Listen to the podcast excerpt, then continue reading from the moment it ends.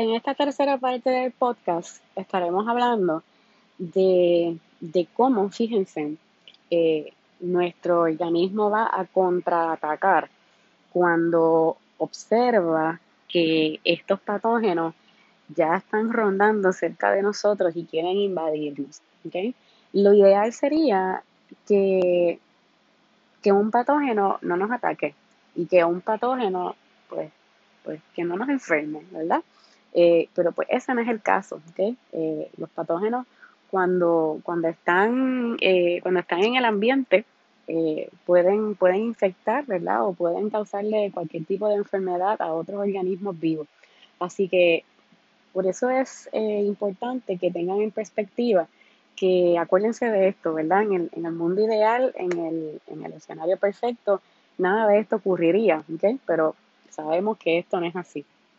Así que eh, algunos de, de, de, estas ayudas, ¿verdad? O, o, de estos accesorios que tiene esta primera línea de defensa, como habíamos discutido, discutido en los podcasts anteriores, que son estas líneas de defensa externas, habíamos hablado específicamente de la piel y habíamos hablado de las membranas mucosas que tenemos en nuestro sistema urinario, el digestivo y el respiratorio. ¿Qué es lo que sucede específicamente con este tipo de... Eh, eh, eh, de escenarios, específicamente en la piel. Eh, pues sepan ustedes, jóvenes, que en la piel eh, tenemos, ¿verdad? Lo que son las, glándulas sebáceas o las glándulas sudoríparas.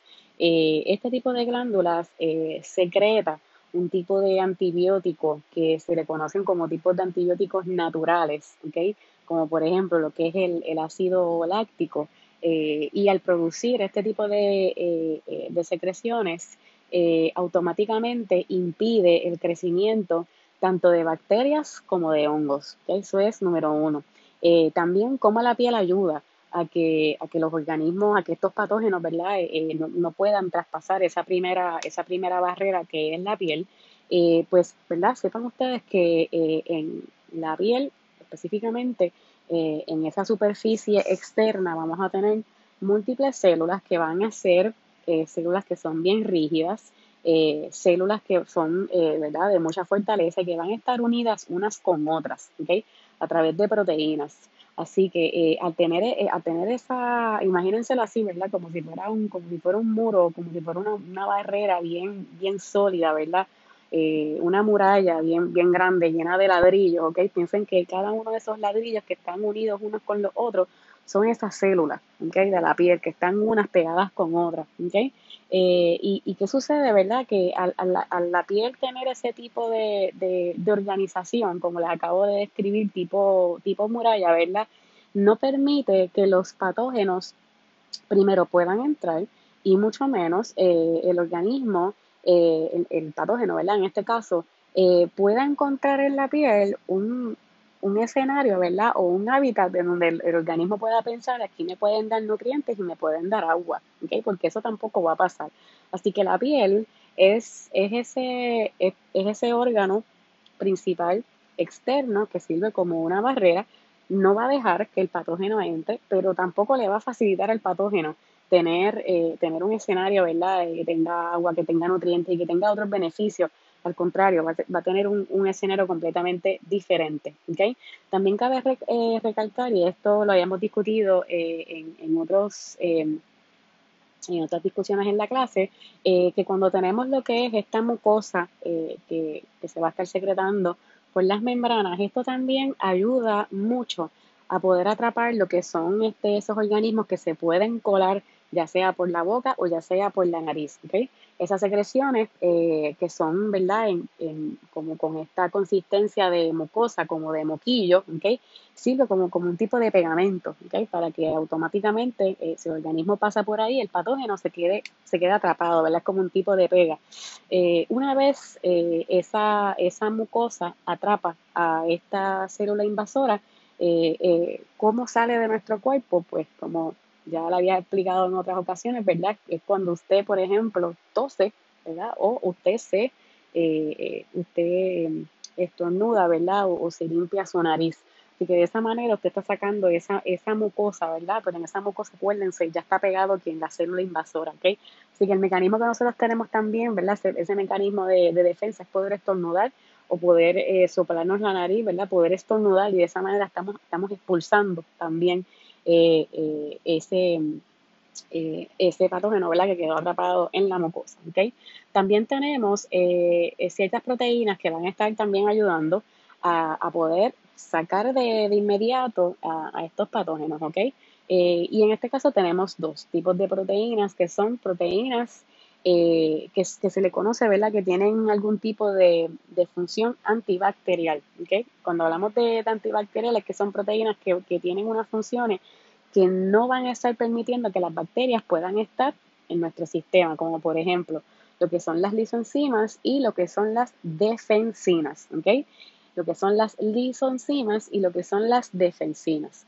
Las lisoenzimas van a estar matando, matando las bacterias, ¿ok? ¿Y cómo las van a estar matando? Las matan porque automáticamente atacan la pared celular de estas bacterias. Y tenemos por otro lado a las defensinas, eh, que son estas proteínas que identifican eh, la membrana plasmática de la bacteria y le hacen un poro, le hacen como, como algún tipo de, de, hueco a esa membrana, lo que hace, ¿verdad? Que, que, que pierda estabilidad la membrana plasmática de la bacteria y automáticamente tenemos una bacteria que, eh, eh, que, puede morir. Eh, cuando tengan la oportunidad pueden repasar en la guía de estudio el slide número, número 18 en donde refleja claramente cómo una, como una, como una bacteria es atrapada o es, o es, este, o es cachada ¿verdad? por esa mucosa y por esos cilios que la había mencionado en los podcasts anteriores. De igual manera, eh, tenemos, tenemos, tenemos otro tipo de ayuda, ¿verdad? Eh, eh, lo que es en, el, en los intestinos específicamente. en los intestinos nosotros tenemos, como habíamos discutido, ¿verdad? Al inicio de los podcasts, tenemos ciertas bacterias que pueden secretar sustancias que pueden a su vez destruir estas células eh, invasoras, específicamente bacterias o hongos.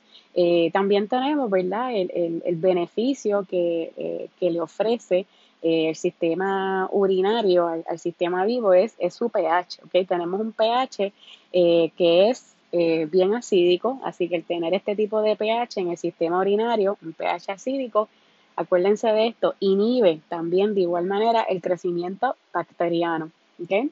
Eh, y como también hemos discutido en otros podcasts, tenemos también eh, lo que son las lágrimas, eh, lo que, por ejemplo, también lo que son las diarreas, los vómitos, que son, son mecanismos que nosotros tenemos que, no, que nos ayuda a poder sacar hacia, hacia el exterior ese organismo que en algún momento nos pudo haber atacado.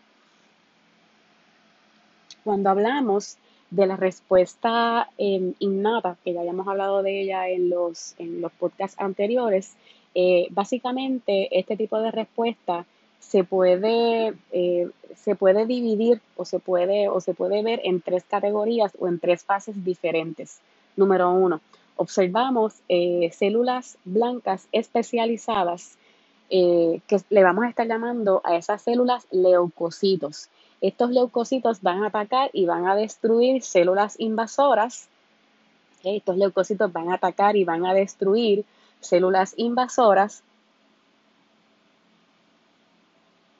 o células que han sido infectadas por, eh, eh, por virus, por ejemplo. Otra categoría principal en la respuesta innata vendría vendría siendo la respuesta inmunológica. Cuando hablamos de la respuesta inmunológica, ya aquí estamos hablando que en esta respuesta se van a estar reclutando eh, estas células blancas, como les dije, los leucocitos, específicamente a las áreas en donde, en donde está ocurriendo la inflamación o donde estuvo ocurriendo eh, eh, este evento, ¿verdad? que propició algún tipo, de, algún tipo de infección en el organismo vivo. Y por último tenemos el evento de la fiebre.